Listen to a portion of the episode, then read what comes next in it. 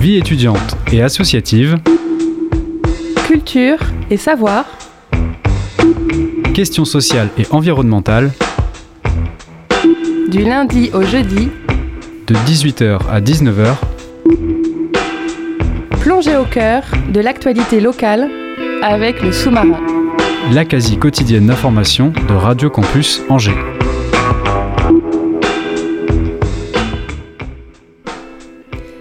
Bonsoir à toutes et à tous et bienvenue dans le sous-marin.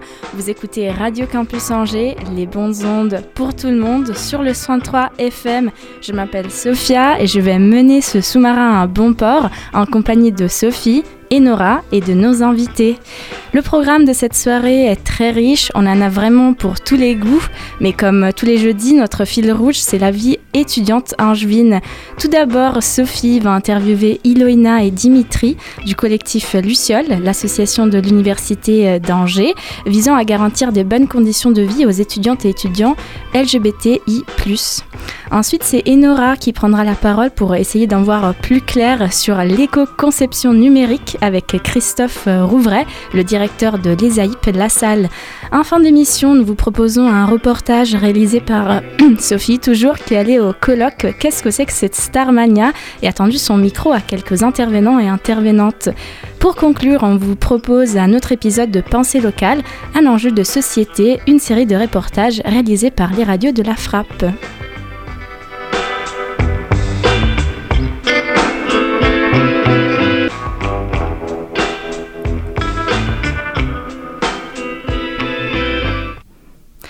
Bonsoir Sophie, je te laisse donc la parole pour interviewer Ilona et Dimitri du collectif Luciole. Bonsoir Sophie, bonsoir Dimitri et Ilona. Vous faites tous les deux partie du collectif Luciole. Cette association étudiante a pour objectif de favoriser un climat social égalitaire au cœur de l'Université d'Angers pour les personnes LGBTI, à savoir lesbiennes, bisexuelles, trans, intersexes et plus. Le collectif a pour vocation d'être un référent pour les étudiants et étudiantes et les personnels LGBTI, ou non. L'association lutte contre les discriminations et souhaite construire avec l'université une politique de formation inclusive. Dimitri, vous êtes trésorier dans l'association et membre depuis trois ans. Pourriez-vous raconter l'origine du collectif et les premières euh, idées qui ont impulsé sa création?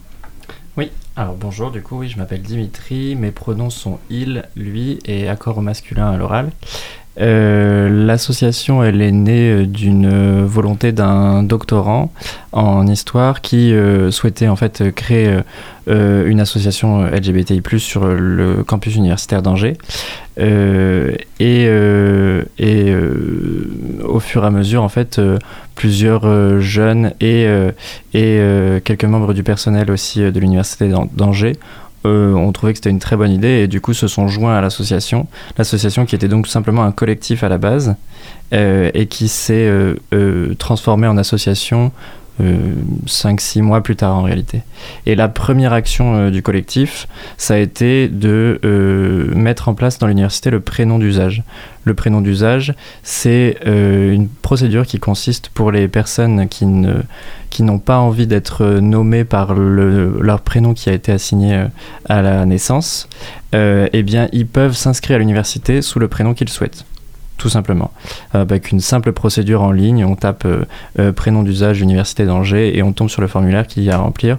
On pose aucune question, on peut changer le prénom et on peut changer le genre. Et ces deux éléments sont, seront du coup changés sur tous les documents de, de l'université, à tel point qu'on connaîtra même pas réellement en fait le prénom d'origine de la personne, le prénom à l'état civil.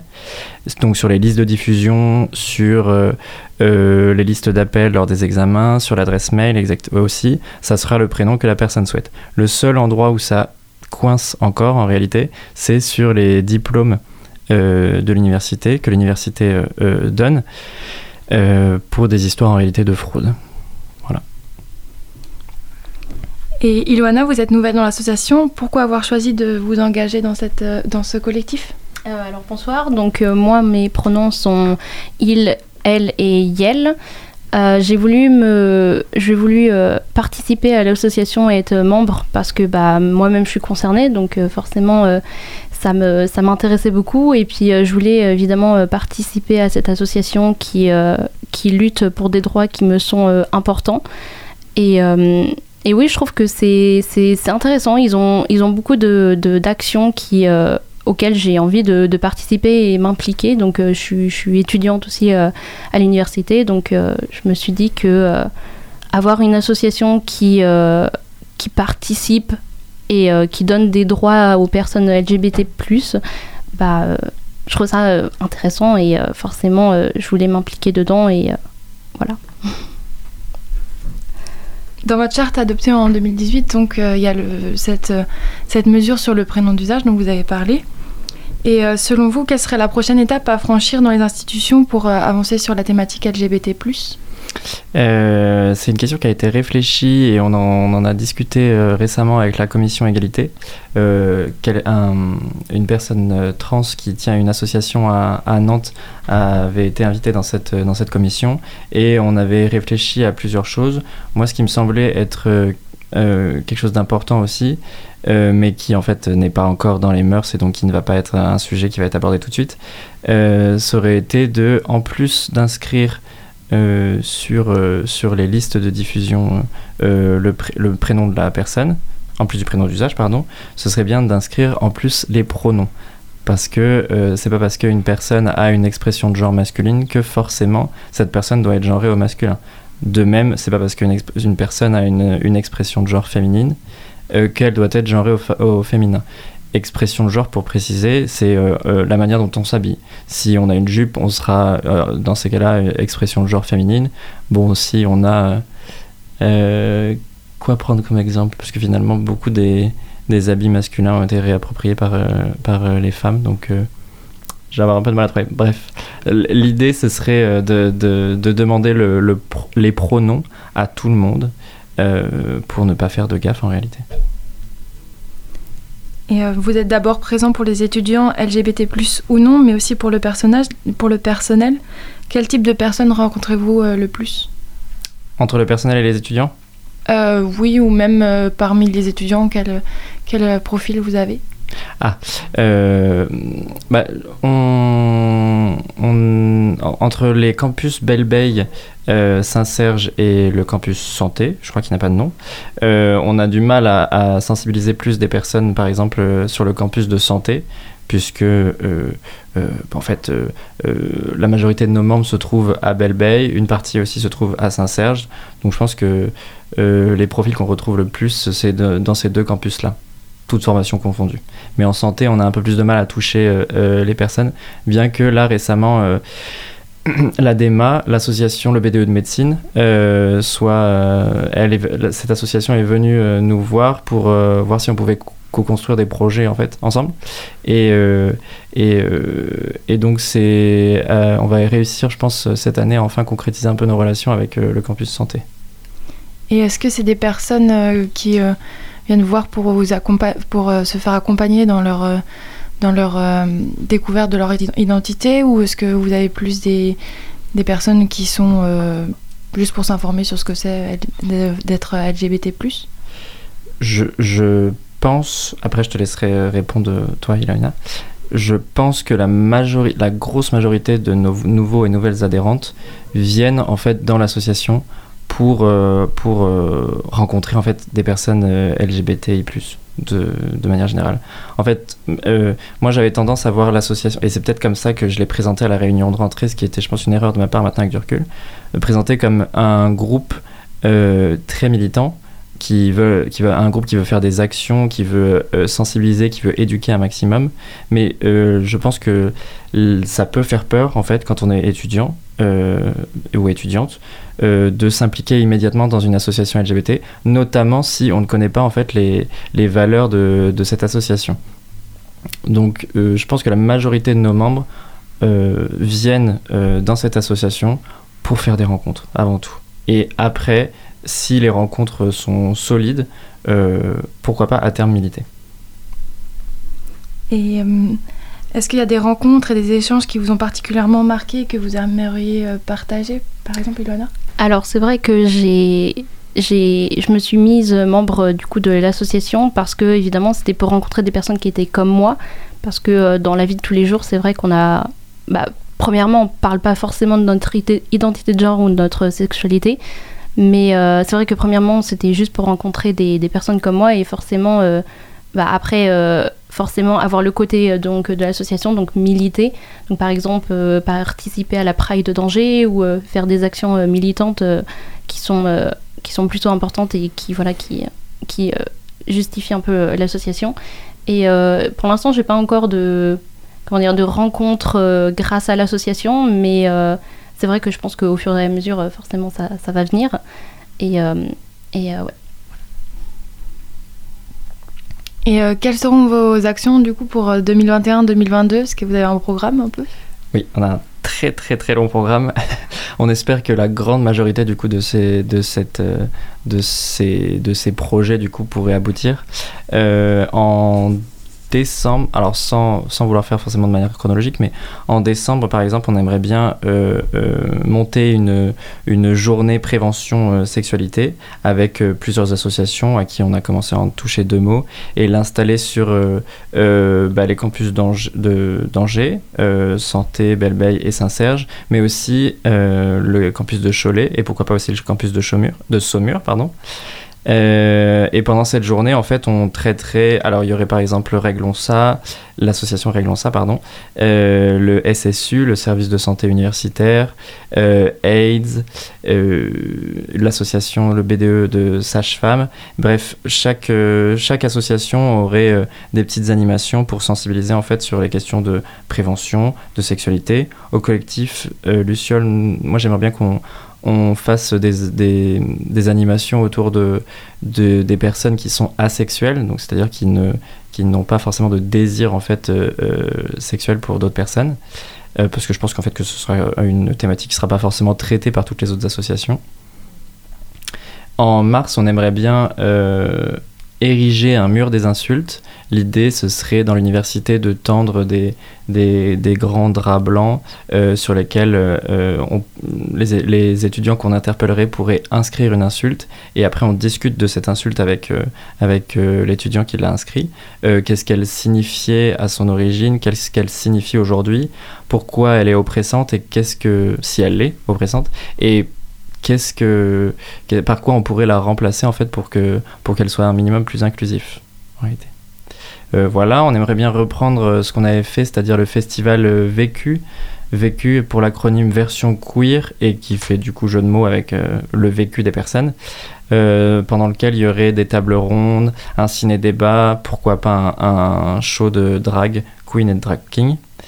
Euh, et puis dans l'année après, euh, communiquer un maximum sur nos réseaux sociaux via euh, donc ce qu'on a appelé un pôle rédaction. Dans ce pôle rédaction, il y aurait la rédaction de gazette qui serait bi-hebdomadaire ou, mensuelle, ou selon en fait la, capacité des personnes à rédiger aussi. faire des recommandations de films, de séries, d'œuvres queer et pourquoi pas de, mettre en lumière des personnalités aussi euh, qui sont queer et qui sont pourtant méconnues. Voilà, je pourrais vous déballer encore un peu plus ce programme, ça fait peut-être beaucoup. Merci beaucoup. Et euh, donc, on peut retrouver toutes ces informations, les dates euh, sur votre site. Vous allez y mettre en ligne ou peut-être via votre Instagram? On a un, blog WordPress qu'on n'alimente pas beaucoup en réalité. Mais, et puis, on se rend compte en fait que que Facebook est de moins en moins utilisé. Donc on cherche un canal de communication qui serait euh, pertinent. Instagram semble peut-être être le, mieux, mais ce qui n'est pas pratique pour euh, planifier des événements non plus. Donc euh, c'était une discussion qu'on avait une heure avant de venir avec, avec d'autres membres de l'assaut de comment communiquer cette année. oui, pour, ouais, je pense qu'on va essayer de faire un calendrier pour les événements qui seront ponctuels et après pour les événements que qui arriveront de manière plus périodique, on va pas forcément faire de calendrier, non. Merci beaucoup Dimitri et merci beaucoup Ilwana. On regardera du coup avec attention votre Instagram pour suivre vos événements. Oui, merci euh, à toutes et tous les deux. Euh, merci euh, Sophie. Et maintenant, on vous propose des notes douces de Gearpool avec leur titre High Rise.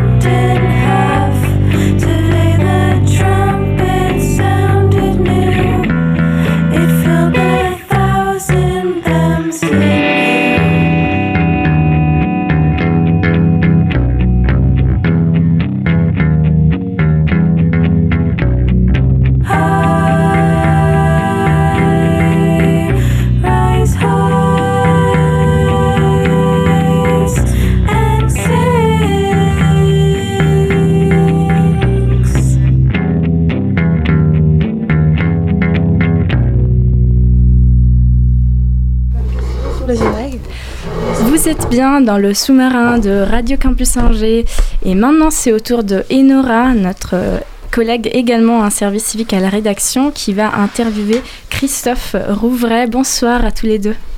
Bonsoir. Bonsoir, bonsoir Christophe Rouvray. Vous êtes le directeur de l'ESEP, l'école privée lazarienne d'ingénierie située à Saint-Barthélemy d'Anjou, du 17 au 19 novembre vous organisez dans votre école le Design for Green, un challenge de 48 heures non-stop autour de l'éco-conception numérique. Ce hackathon a été imaginé en collaboration avec l'Institut du numérique responsable et l'Alliance Green IT. Cette année sonne sa cinquième édition. Et pour commencer, un petit point de définition. Quelle est la spécificité, de votre école, étant donné qu'elle se dit lasalienne alors, euh, on, est, euh, on appartient au réseau La Salle et donc en fait on a un modèle pédagogique euh, d'inclusion. On a une très grande diversité sociale, une très grande diversité d'origine académique et également une inclusion des, des, jeunes qui ont des apprentissages ou des difficultés d'apprentissage plus forts qu'une école classique. Très bien. Et un petit point définition, définition numéro 2. Qu'est-ce que c'est l'éco-conception numérique? Alors, l'éco-conception numérique, c'est une approche quand on développe des solutions informatiques, de faire en sorte que euh, euh, ce développement logiciel ait un impact le plus faible possible en termes de consommation énergétique en particulier. Donc, il y a plein de techniques pour faire en sorte que l'informatique n'ait pas un impact euh, énergétique fort. On, peut avoir sur les, approches du logiciel, les interactions avec les bases de données, des différentes choses, les images qu'on va utiliser. Tout ça, ça va être calculé pour avoir l'impact le plus faible possible. Est-ce que vous pourriez nous citer des exemples de stratégies plus concrets pour rendre le numérique plus vert, puisque dans votre dossier de présentation, vous citiez une, statistique saisissante. Les data centers, ces serveurs géants sur lesquels repose le World Wide Web, émettent au moins autant de gaz à effet de serre que le trafic aérien mondial. Tout à fait. Et maintenant, euh, je dirais même que ça a dépassé le trafic mondial aérien, c'est-à-dire qu'en fait, ces data centers polluent plus que notre, les avions euh, au niveau mondial. Et donc en fait c'est ça qui, est l'élément le, plus important, c'est-à-dire que la majorité des informaticiens considèrent aujourd'hui euh, que la consommation énergétique qui est derrière, puisque c'est du virtuel, on ne voit pas ce qui se passe, en fait n'a pas d'impact. Et derrière aujourd'hui l'utilisation de l'informatique pollue plus que si on, on, voyageait euh, tous les jours. Alors pour donner un exemple très concret, vous avez un navigateur internet classique, vous allez chercher un moteur de recherche comme Google ou comme Yahoo, autre chose. Google quand vous faites un moteur de recherche, il n'y a que le moteur de recherche qui apparaît. Quand vous utilisez Yahoo, vous avez plein d'images qui apparaissent, qui sont téléchargées, et ça, ça consomme beaucoup plus. Et donc la première approche dans le, dans le, développement des conceptions euh, logicielles, c'est de faire en sorte que le développement soit adapté à l'usage qu'on en fait et, qui consomme le moins possible. Et concrètement, je sais par exemple, on peut demander aux, particuliers de vider régulièrement leur mmh. boîte mail. Tout à fait. Un exemple concret? Oui, voilà, exactement. Alors, donc, du coup, euh, le, premier chose, la première chose que le, particulier peut faire, c'est pas de conserver des mails qui servent à rien. Quand vous envoyez un mail à quelqu'un, vaut mieux privilégier euh, de ne pas le mettre la pièce jointe en pièce jointe, mais euh, de mettre sur un serveur de téléchargement pour qu'il puisse le récupérer. Il y a plein de, classiques sur ces éléments-là. Quand vous, quand, vous naviguez sur Internet, c'est pas la peine de télécharger des informations qui sont inutiles plusieurs fois. Et donc, d'une façon générale, dans l'usage, il faut être sobre du, du Un excellent exemple, c'est Netflix. Il faut éviter d'utiliser un, Netflix ou autre chose parce que ça consomme énormément d'énergie. Et donc télécharger deux ou trois fois la vidéo, ça n'a pas de sens. Comment est née l'idée d'un hackathon de 48 heures autour de l'éco-conception numérique? Alors déjà, le, modèle d'hackathon, c'est quelque chose que les informaticiens aiment bien. Ils aiment bien travailler en, mode euh, intensif de 48 heures. Et quand on a, on s'est positionné il y a un peu plus d'une dizaine d'années sur le numérique responsable, on était les seuls en France à le faire, maintenant on en parle beaucoup plus, on s'est dit mais comment peut-on faire pour sensibiliser les futurs ingénieurs informaticiens qui vont aller sur le marché sur l'impact de ce qu'ils développent. Et on s'est dit pour le faire, autant le faire sur un, côté un peu fun et sympa, et de, réunir tous ces développeurs ensemble et faire un challenge autour de 48 heures et de faire élire à travers des, critères et un jury externe le meilleur développement et donc du coup injecter sur le marché du travail des personnes qui ont une approche d'éco-conception. Et ce hackathon est ouvert à tous les étudiants en études d'ingénierie ou non, tant qu'ils ont des bases d'informatique, mais aussi à des professionnels de jusqu'à présent six pays différents, mhm. euh, tout ça en simultané, le tout regroupé en 64 équipes. Mhm. D'où vient cette volonté d'ouverture générale, tant sur les profils que sur les âges, que les nationalités? Bah, Parce qu'en fait, si on veut que les techniques d'éco-conception se diffusent dans le marché, parce qu'il y a plein de gens qui développent partout des petites applications, d'autres choses, etc., mobiles, bah, il faut qu'on ait un maximum de monde qui participe à ce challenge. Et donc, on a dès le début voulu que ça soit le plus ouvert possible et pas uniquement réservé aux étudiants parce qu'il y a énormément d'ingénieurs aujourd'hui sur le marché ou de développeurs informatiques ou des, euh, community managers ou autre chose qui peuvent euh, contribuer intelligemment. Donc on l'a ouvert très vite aux entreprises. Alors sur les 64 équipes, on doit avoir un peu moins d'une dizaine d'entreprises euh, dedans, mais le reste c'est des étudiants. Et bah, l'idée de les regrouper, alors on a commencé par notre propre réseau international et après progressivement les écoles se sont rajoutées parce qu'elles sont intéressées par ce concept. Et donc il suffit d'être volontaire, motivé une équipe de 2 à 3 à 5 personnes maximum. Et pendant le challenge, on leur demande aussi de communiquer sur ce qu'ils font pour faire savoir en fait les bonnes techniques et que ça devienne un peu une bibliothèque des, bons usages du numérique responsable. Et justement, comment ça se passe concrètement un hackathon de 48 heures? Donc en fait, on va, on va démarrer le mercredi matin, le 17, euh, avec un kick-off, un lancement de, de l'événement où on va présenter l'événement en simultané sur les différents pays avec qui on est partenaire en visio.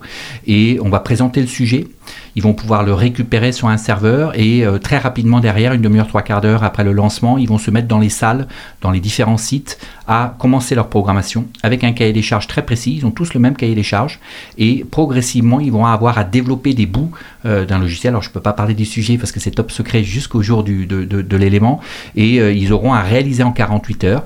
Et régulièrement dans l'événement, ils auront à déposer sur un serveur leur bout de code qu'ils auront développé et la version finale, ils auront à le, à le déposer 48 heures après, le lendemain, et ensuite c'est le jury qui prend le relais. Et le tout sera rythmé par des interventions en présentiel ou en visio, euh, par des experts sur le numérique vert et responsable. Mm. Ces interventions pourront être suivies en direct sur Facebook et sur YouTube par ailleurs. Mm. Pourriez-vous nous citer quelques noms d'intervenants? Oui, tout à fait. Alors, on n'en fait pas beaucoup, mais on se concentre parce que l'idée, c'est quand même que les jeunes se concentrent sur leur développement. Mais on en a fait sortir trois qui nous paraissaient importants. Un, partenaire de l'école depuis de nombreuses années qui est Empreinte Digitale, qui va faire une conférence sur les, bonnes techniques et les bonnes pratiques autour du numérique responsable. Parce qu'il n'y a pas que l'impact carbone qui est important, c'est aussi l'accessibilité numérique. Vous savez, le concept d'avoir des personnes qui ont peut-être parfois des déficiences visuelles ou autre chose.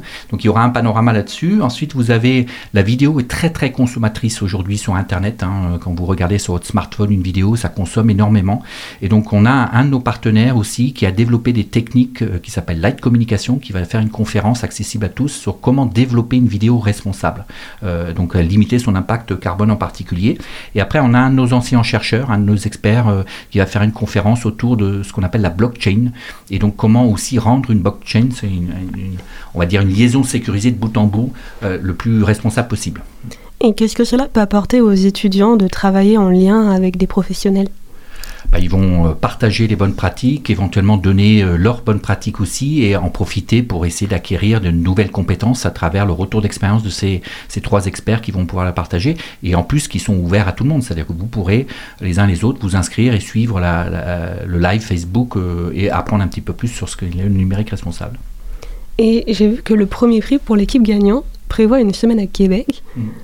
C'est un peu nébuleux. Est-ce que vous pourriez préciser de quoi il s'agit? En fait, euh, on a un lien euh, important avec le Québec, euh, d'abord à travers la ville d'Angers hein, et, derrière, et ils ont une dynamique de, de déploiement du numérique responsable qui est intéressante. C'est-à-dire qu'on essaie de faire en sorte que ceux qui représentent un peu la France au niveau du numérique responsable vont dans des pays pour découvrir les démarches de numérique responsable de ce pays-là ils reviennent pour partager leurs bonnes pratiques. Donc c'est en même temps un voyage un peu sympa, initiatique, et ils vont faire un tour de tout le monde du numérique responsable derrière parce qu'il y a en fait un lien avec l'AGIT, l'alliance Green IT dont nous sommes membres fondateurs, qui a déployé une, une alliance au Québec. Et donc ils seront accueillis par cette alliance. Pourtant, n'est-ce pas un peu paradoxal de réaliser un brainstorming géant pour repenser la pollution numérique? Tout en l'organisant en ligne, connecté à une multitude de réseaux et par extension une multitude de serveurs.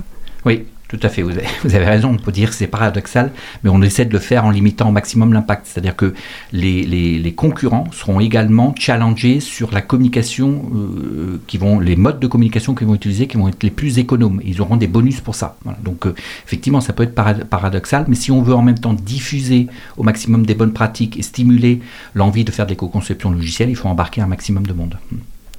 En février 2022, l'ESEP organisera une journée du numérique responsable. Est-ce aussi une manière de sensibiliser et impliquer vos étudiants plus directement à la problématique? Oui. Alors on le fait déjà très fortement auprès de nos étudiants, mais c'est aussi de le faire savoir parce que cette journée du numérique responsable sera ouverte à l'extérieur, au grand public, aux professionnels, pour aussi en même temps mettre en avant euh, les compétences de nos jeunes et mettre en avant les bonnes approches. C'est quelque chose sur lequel on est très très attaché et donc on essaye régulièrement de faire des, actions. Et donc on le fait par exemple avec l'association professionnelle ADN Ouest, qui est une association d'entreprises professionnelles. On le fait avec les dirigeants responsables de l'Ouest pour les accompagner sur le numérique responsable. Et donc c'est un peu le temps sur lequel on essaye d'avoir un, une où les personnes peuvent venir découvrir ce que nous faisons. Très bien, merci beaucoup euh, Christophe Rouvray, directeur de l'ESEP. Vous invitez les étudiantes et étudiants et les professionnels du numérique du monde entier à participer à Design for Green, un challenge de 48 heures non-stop pour mettre au point des projets de conception numérique. Il aura lieu du mercredi 17 au vendredi 19 novembre et avec cérémonie de clôture le 26 novembre. Les inscriptions sont encore ouvertes pour quelques jours et toutes les informations sont à retrouver sur le site designforgreen.org. Merci à vous. Merci beaucoup Enora, merci euh, Christophe Rouvray pour euh, l'annonce de cet événement qui, qui est vraiment très riche et surprenant. Maintenant, on médite en musique pendant une minute seulement avec euh, Sami Yann, Meditate.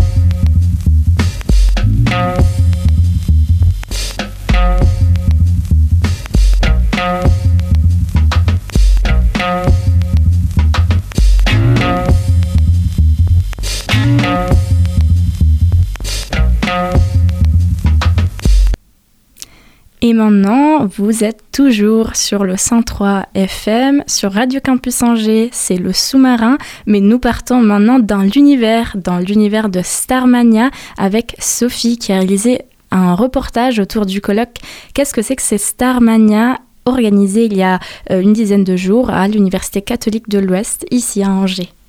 Je vous emmène avec moi au colloque sur Starmania, organisé par l'UCO du 6 au 8 octobre. Pour ce dernier jour, nous sommes au conservatoire. Je suis entourée de passionnés de comédie musicale et de Starmania. Et je peux vous dire que spectateurs comme intervenants ont tous les yeux qui brillent à l'évocation de cet opéra rock. Chacun a participé au reportage pour vous transmettre un peu de cette passion au micro. Les premiers interprètes, Fabienne Thibault et Richard Roux, et le metteur en scène Thomas Joly du nouveau spectacle Starmania prévu en octobre 2022, se sont aussi prêtés au jeu. Mais tout d'abord, une interview de Cécile Prévost-Thomas, conférencière de ce matin sur comment Starmania touche encore les publics aujourd'hui et sur la chanson francophone et ses enjeux. Bonjour Cécile Prévost-Thomas. Vous êtes enseignante chercheuse et maître de conférences en musicologie et sociologie de la musique à l'Université Sorbonne Nouvelle Paris 3. Je vous retrouve aujourd'hui pour votre conférence Résonance de Starmania en 2021, un attachement protéiforme et un engouement intergénérationnel. Pour vous, qu'est-ce qui est intéressant dans la musique pour s'emparer d'enjeux politiques par rapport à des formes plus formelles d'engagement dans la musique, plutôt dans la chanson, puisque là on est plutôt sur un format chanson. Ce qui est très intéressant, c'est justement cet accord entre une partition, euh, du chant, mais aussi surtout des paroles. C'est une question large, mais euh, cette question d'une prise de position, d'une contestation, d'un regard porté sur la société, c'est quelque chose qui existe depuis la nuit des temps et qui est resté, qui s'est perpétué euh, à travers donc les âges et les générations et qui est euh, tout à fait encore mobilisé aujourd'hui. D'ailleurs, on a fait un gros colloque en début d'année, là, en début septembre, avec la, la, Philharmonie de Paris sur chansons au pluriel et engagement au pluriel aujourd'hui, pour voir justement comment ces questions résonnaient encore à nos oreilles euh, en 2021. Et ce qui est intéressant avec Starmania, c'est qu'on n'est pas forcément du tout dans un genre de chanson euh, dite engagée ou contestataire, et que pour autant, on sent très très bien, comme je l'ai dit dans ma conférence, que ça pouvait être euh, considéré comme une œuvre justement sociologique qui se pose vraiment des questions sur la société, avec cette projection. Hein. on parle de dystopie. Quand elle a été créée, on parlait des années 2000 et on était à la fin des années 70. Cette projection, mais aussi que va-t-on devenir? Quelle sera la société de demain? Starmania, de ce point de vue-là, est une œuvre tout à fait intéressante pour penser notre monde moderne et la société à venir. Est-ce que vous percevez une résonance avec notre actualité? J'ai interrogé en fait par questionnaire les publics amateurs de Starmania. C'est pour l'instant une enquête exploratoire et je me suis aperçu que Starmania résonnait vraiment chez des personnes qui pouvaient avoir une vingtaine d'années aujourd'hui, donc qui s'y retrouvent d'une certaine manière. Pour ma conférence, je me suis vraiment intéressé au discours des publics, ce que eux pensaient de l'œuvre en partant des chansons. Il faudrait faire des entretiens plus approfondis pour voir quel est l'impact, en particulier pour les jeunes générations. Mais en tout cas, chanson par chanson, la manière dont ces personnes se sont exprimées, même de manière très courte, en quelques phrases, m'a tout à fait intéressé dans le sens où ça parle complètement. C'est-à-dire que la chanson de la serveuse automate ou de Ziggy ou quand on n'a plus rien à perdre, par exemple, je pourrais en citer d'autres, sont des chansons qui ont vraiment un impact parce qu'elles ont aussi à la fois un caractère euh, universel, il me semble, dans le propos, qui fait que qui que l'on soit, euh, quelle que soit la génération, on peut se retrouver vraiment dans le propos de Starmania aujourd'hui. Ça résonnerait plus avec l'actualité aussi par rapport à la recherche d'identité des personnages Ou est-ce que pour vous ça parle aussi par rapport à des enjeux écologiques? En fait, c'est des choses qu'on a évoquées pendant les trois jours de colloque là, sur Starmania à Angers. Il y avait déjà tout ça en creux, enfin même pas en creux, dans le texte de Starmania. Il y a vraiment des conférences sur l'écologie, justement, sur ces questions. Alors pas les questions d'identité, mais par exemple dans les réponses que j'ai eues concernant la chanson de Ziggy, j'ai eu des réponses qui allaient dans ce sens-là. C'est ma chanson préférée parce que elle m'a permis de m'émanciper. Maintenant, il faut que je fasse plus de tri par rapport aux questions des générations, etc. Mais ça, déjà, c'est criant. Enfin, moi aussi, je me souviens euh, quand j'ai vu Starmania, euh, donc en 1989, c'était c'était c'était une œuvre novatrice par rapport à ces questions d'identité et en partie sur la question de l'homosexualité. Mais la question de l'écologie, je pense qu'elle est aussi très présente. Il y a quelque chose de cet ordre-là qui, est présent. Même, même s'il est en sous-texte, je pense que ça touche aussi beaucoup les gens aujourd'hui parce que ça propose une entrée qui finalement est celle de la modernité et de l'hypermodernité, si on peut dire, et qui pose quand même des questions aussi intemporelles. Peut-être que oui, c'est une des réponses intéressantes pour les jeunes aujourd'hui que de trouver dans Starmania des indicateurs qui permettent de se reconnaître et de s'identifier aussi à travers les personnages. On dit que Michel Berger a souhaité exprimer à travers euh, cette œuvre ce qu'il percevait du monde contemporain et de sa violence. Est-ce qu'il y a des artistes aujourd'hui qui vous parlent dans cette même démarche de regard critique sur la société actuelle? Dans la chanson francophone, parce qu'après ça dépend aussi des esthétiques, etc. Moi je suis spécialiste de chansons francophones. Moi je pense qu'il y en a beaucoup, on les entend peu. Je pense qu'une des meilleures figures, c'est sûrement Damien 16, hein, qui, même si il n'est pas du tout, du tout entendu en radio, fait des concerts toujours euh, à guichet fermé, avec des concepts albums, avec plein de ses chansons. Il est vraiment dans cette dénonciation-là et dans une forme aussi même musicalement et scéniquement, euh, où sa rage s'exprime, par exemple d'autres artistes comme Mélis Mel, euh, qui est une chanteuse qui est vraiment dans cette musique contestataire. Moi, j'ai aussi pas mal suivi le parcours de Cyril Mokayesh, qui est un artiste qui sort d'ailleurs un tout nouvel album aujourd'hui avec des duos, mais qui a fait particulièrement l'album Clôture un album un peu aussi concept où toutes les grandes questions d'actualité étaient mises en avant, que ce soit la question des migrants, la question euh, de la politique, la question, enfin, toutes ces questions hyper proches de nous. Je pourrais vous en citer d'autres, mais ce qui est intéressant, c'est que ce sont des figures aussi d'artistes individuels qui prennent en charge ces questions-là aujourd'hui. La limite à ça, c'est que c'est plus forcément des histoires de groupes de rock comme on pouvait les avoir dans les années 90-2000. Et de fait, l'aura n'est pas forcément la même. C'est des choses que j'ai analysées dans un article paru dans la revue Nectart en 2018 où je posais la question où est aujourd'hui la chanson contestataire? Et j'expliquais un petit peu ce paradoxe à la fin de l'article où c'est difficile quand on est seul de vouloir porter comme ça un message aussi pour, euh, comment dire, engager les foules. Il y a plusieurs artistes, je pense, et j'en oublie là forcément. Et puis de la jeune génération, il y en a d'autres qui se questionnent différemment, peut-être moins sur des questions de politique, on va dire générale, mais qui mettent beaucoup en avant la question justement des identités. Ça, c'est très flagrant ces deux dernières années, et en particulier chez les femmes, autrices, compositrices, interprètes, qui pour le coup, elles, on les entend beaucoup dans les médias. Donc là aussi, il y a un basculement en fonction aussi des thématiques abordées.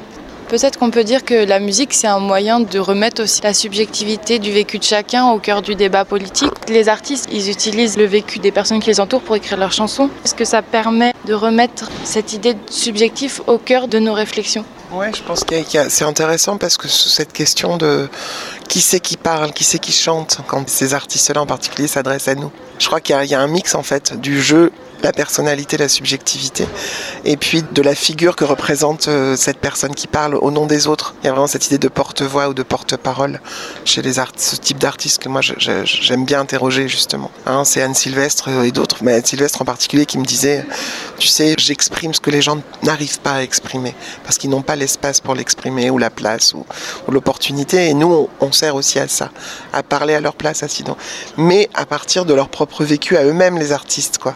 Donc peut-être que la différence entre Starmania et des chansons plus, plus contemporaines, c'est que bah, des fois c'est un personnage qui parle, qui plus est dans, une, dans un opéra rock ou une comédie musicale, alors que j'ai l'impression qu'il y a une, forme de subjectivation. C'est vraiment eux qui racontent leur vie. Alors c'est pas nouveau en chanson, mais il y a quelque chose de l'ordre, c'est ce qu'ils vivent euh, vraiment de près qu'ils écrivent, quoi.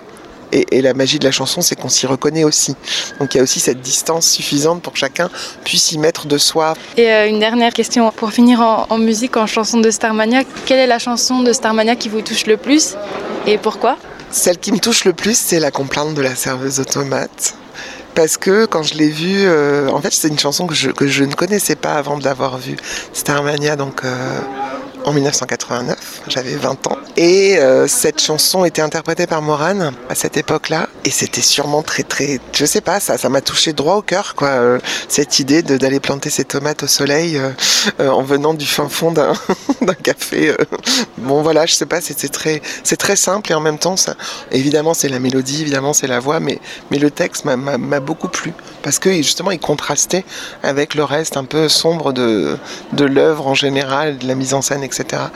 Et puis dans cette chanson, elle dit Je n'ai jamais voulu être une star. Et j'adore ça parce qu'en fait, ils veulent tous être des stars, mais elle, en fait, c'est le personnage le plus simple qui est là, qui veut juste être une humaine euh, et qui veut voilà, transmettre juste de l'amour. Il y a eu quelque chose, en tout cas à 20 ans, qui a été un déclic avec cette chanson. Et puis, je dirais qu'aujourd'hui, c'est quand on n'a plus rien à perdre parce que c'est justement c'est une chanson chorale que j'ai l'occasion aussi euh, encore aujourd'hui chanter avec des, proches de plusieurs générations. Et l'idée qu'on nous prend pour des fous et ce qu'on peut penser de nous, on s'en fout. Voilà, et on part sur les autoroutes de la folie. Je trouve que ça fait du bien cette chanson, surtout après la période qu'on vient de vivre là et de pouvoir la chanter à plusieurs générations, euh, voilà, dans différents contextes, l'été ou dans des fêtes, etc. Ça donne beaucoup d'espoir et un espoir euh, commun et collectif. Et, je crois qu'on a vraiment besoin de ça euh, aujourd'hui, ce que, ce que je observe d'ailleurs depuis que j'ai repris les cours depuis trois semaines à l'université avec mes étudiants et c'est un immense bonheur d'être en cours avec eux parce que juste on se retrouve enfin et on peut partager beaucoup de choses et, et beaucoup d'énergie à partir de voilà tous les cours que je peux dispenser autour de la musique et de la chanson. À présent, je me faufile avec mon micro pour rencontrer public et intervenants. Fabienne Thibault et Richard Roux ouvrent le bal et seront ensuite rejoints par d'autres passionnés. Fabienne Thibault est la première interprète de la serveuse de l'Underground Café nommée Marie-Jeanne et Richard Roux a interprété pour les quatre premières productions de Starmania le candidat à la présidentielle 0 janvier. Qu'est-ce que vous avez ressenti à revenir ici à l'occasion de ce colloque sur Starmania? Est-ce que ça vous a ému? Oui, c'était très émouvant, surtout de voir Starmania, sujet d'étude par des universitaires. La façon de positionner Starmania comme œuvre patrimoniale, fondatrice de la comédie musicale, et de célébrer Starmania et ses auteurs, Luc Plamondon et Michel Berger. J'ai trouvé ça vraiment extraordinaire qu'on décortique un spectacle, des textes de chansons et de mise en scène et tout ça. J'ai trouvé ça vraiment formidable. Fabienne Thibault, vos chansons favorites de Starmania, c'est celle de Marie-Jeanne ou il y en a une autre qui ne correspond pas au personnage que vous avez joué, qui vous plaît aussi beaucoup? Évidemment, les chansons de Marie-Jeanne, Le Bon des Stones, La complainte de la serveuse automate, Les uns contre les autres, Un garçon pas comme les autres, nommé Ziggy. C'est mes chansons. Donc je les porte, je les aime évidemment, mais j'ai une tendresse particulière pour le SOS d'intérieur en détresse qui a été créé par Daniel Balavoine parce que je me souviens quand il était sur scène et qu'il chantait ça, à quel point c'était émouvant, à quel point cette voix exceptionnelle avait un potentiel d'émotion et à quel point c'était un gentil compagnon de travail, quelqu'un de très sensible, de très drôle aussi parce qu'il avait beaucoup d'humour. Donc je dirais le SOS d'intérieur en détresse. Bonjour, comment vous appelez-vous? Qu'est-ce que vous faites dans la vie? Et qu'est-ce qui vous a donné envie de venir à ce colloque Bonjour, je m'appelle Sandra. Julien. Je m'appelle Louise Piquet. Je suis cadre de bloc opératoire. J'adore Starmania. Je suis journaliste dans France Inter et je suis passionné de Starmania, ce qui explique ma présence ici. Je suis étudiante en deuxième année de master à l'Estuaire d'Angers. Je pense que je connais vraiment toutes les chansons par cœur. Est-ce qu'il y a des éléments qui vous ont marqué pendant ces journées de colloque? Alors, ce que j'en retiens, c'est que le prochain spectacle aura les musiciens sur scène et ça, c'est génial.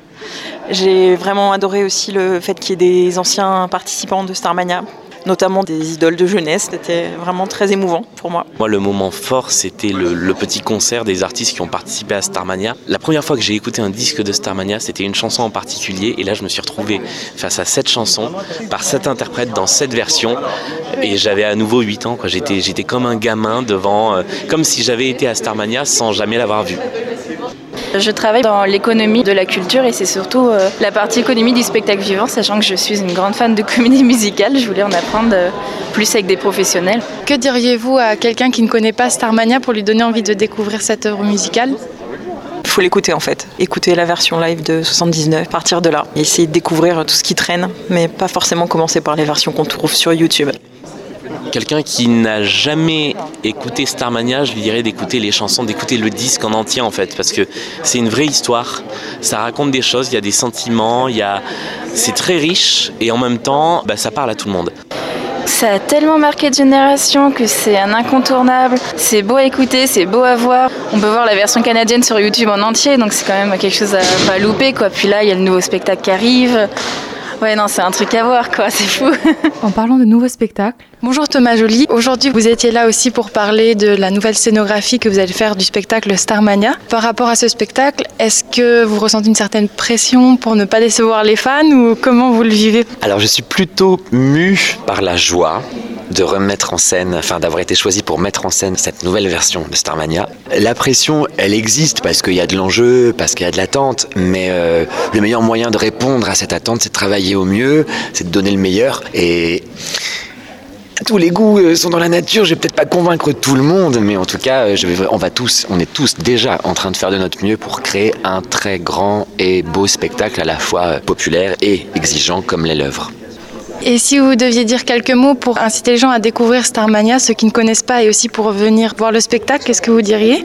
Alors déjà, on connaît de toute façon un morceau de Starmania, un bout de chanson, on a déjà entendu quelque chose, mais euh, on n'est pas censé, on n'est pas tous au courant que ces chansons sont finalement reliées par une, vraie grande et très belle histoire qui est en fait très actuelle, qui continue de nous interroger sur notre façon d'être au monde et la solitude qu'on peut ressentir même si on est heureux avec ses amis. Et voilà, la question de la solitude et la façon d'être au monde. Et du coup, c'est vraiment un spectacle qui est... Euh, à la fois extrêmement puissant, mais tout simple aussi, qui parle vraiment à, chacun et à chacune, avec ces chansons qu'on connaît, mais surtout euh, une vraie histoire à découvrir.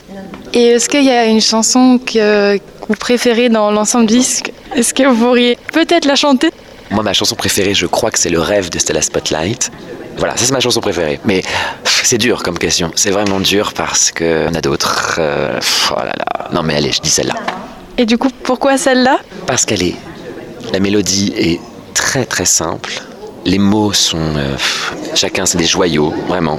C'est une petite chanson qui est très courte, mais qui dit follement bien la question de cette... Euh, douleur de ce personnage à ce moment-là. Où... Sarmania, c'est pas la grosse éclate, hein, qu'on soit bien d'accord, c'est pas une grosse comédie. Hein. Et le moment où elle chante ça, c'était la spotlight, c'est le moment où voilà, elle a envie de mourir et elle chante cette chanson-là. Et je crois que c'est la chanson qui m'émeut le plus. Est-ce que ce serait possible de me chanter un petit extrait de votre chanson préférée? J'ai pas demandé à venir au Mans. J'aurais voulu être un artiste. Mesdames, messieurs, bonsoir. À la une de ce soir, encore les étoiles noires. À la une de ce soir. L'univers est un star système. La Terre est une poussière d'étoiles. J'ai pas demandé à venir au monde. Je voudrais seulement qu'on me fiche la paix. J'ai pas envie de faire comme tout le monde. Mais faut bien que je paye mon loyer. Je. De retour de ce colloque, cette journée m'a appris que la comédie musicale française commençait d'abord par un CD et des tubes, tandis que le modèle anglo-saxon et américain valorisait plus la théâtralité. Et j'ai compris que s'il y avait bien une chose à ne pas louper en 2022, ce serait la renaissance de Starmania entre les mains de Thomas Joly. Un tout nouveau spectacle, en avant-première en octobre 2022, avec bien sûr les tubes emblématiques, mais aussi une attention toute particulière au jeu d'acteurs pour découvrir et redécouvrir l'histoire de Starmania.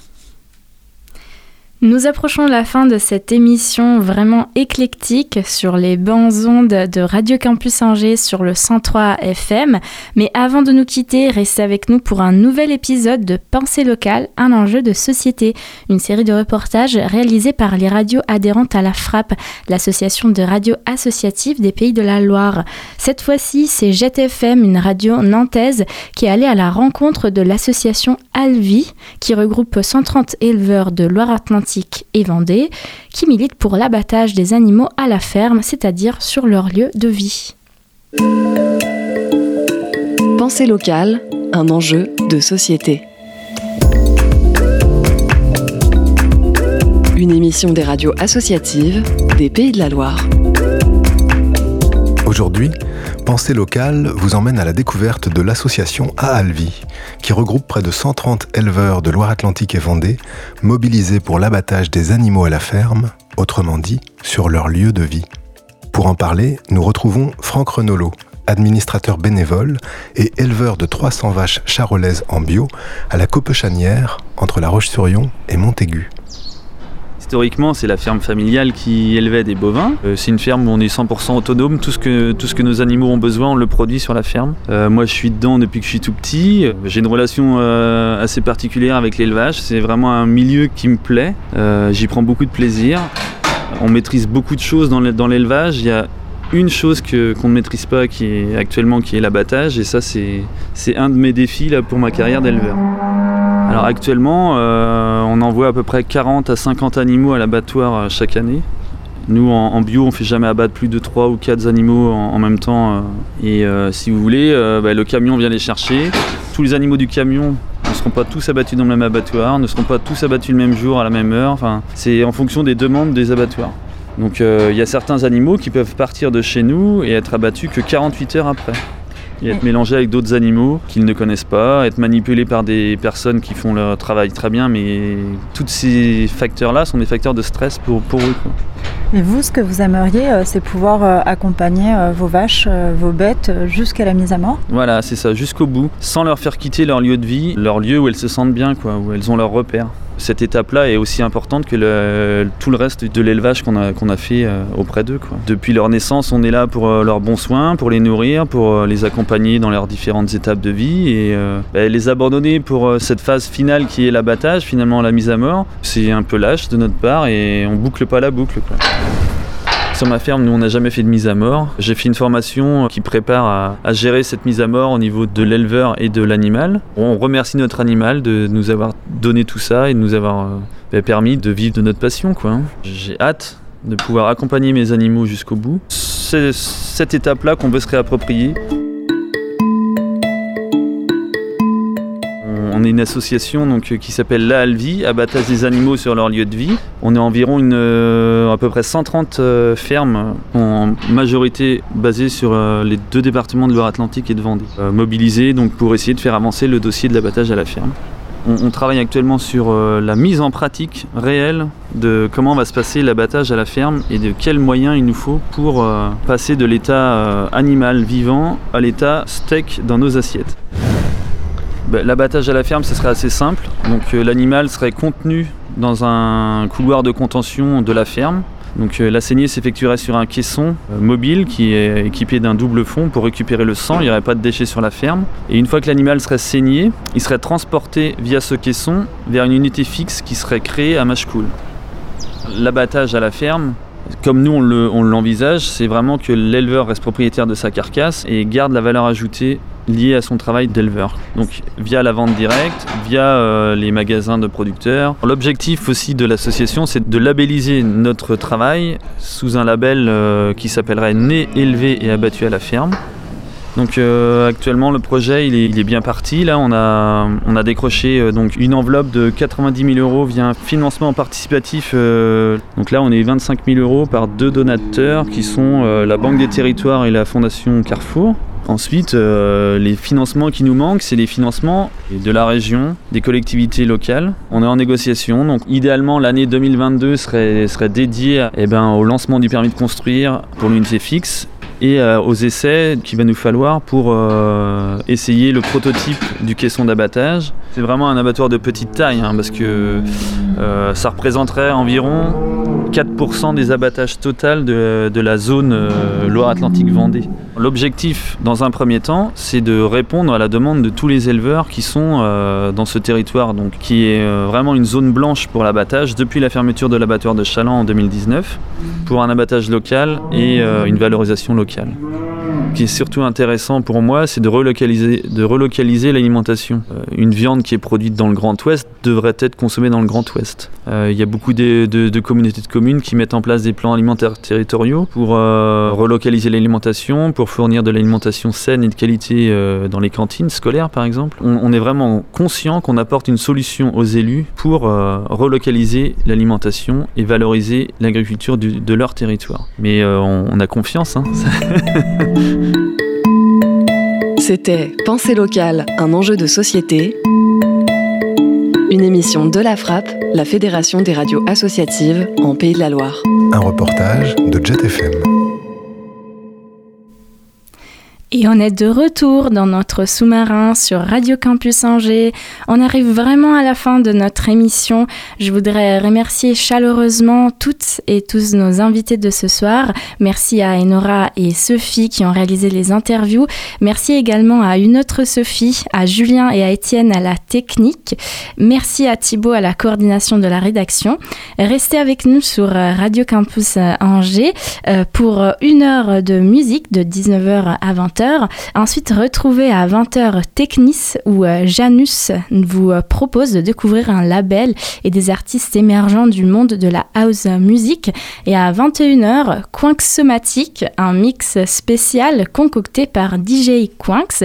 Mais on clôt l'émission de ce soir avec un titre du CD bleu d'origine de Starmania, Monopolis, interprété par France Gall. Un petit écho au reportage que vous avez écouté euh, tout à l'heure. Très bonne continuation à vous sur le 103 FM.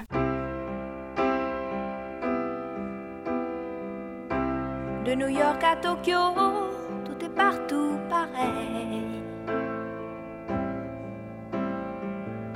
On prend le même métro vers les mêmes banlieues. Tout le monde a la queue le le. Les néons de la nuit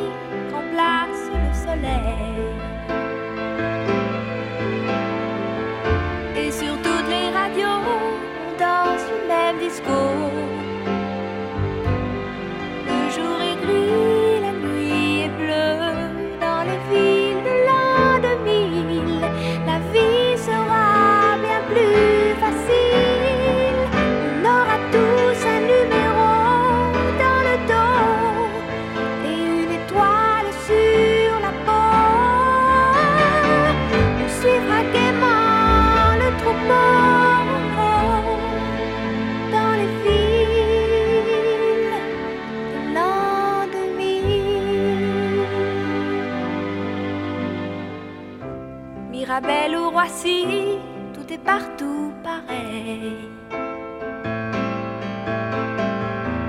Tout autour de la terre, on prend les mêmes charters. Pour aller où le ciel est bleu, quand on ne saura plus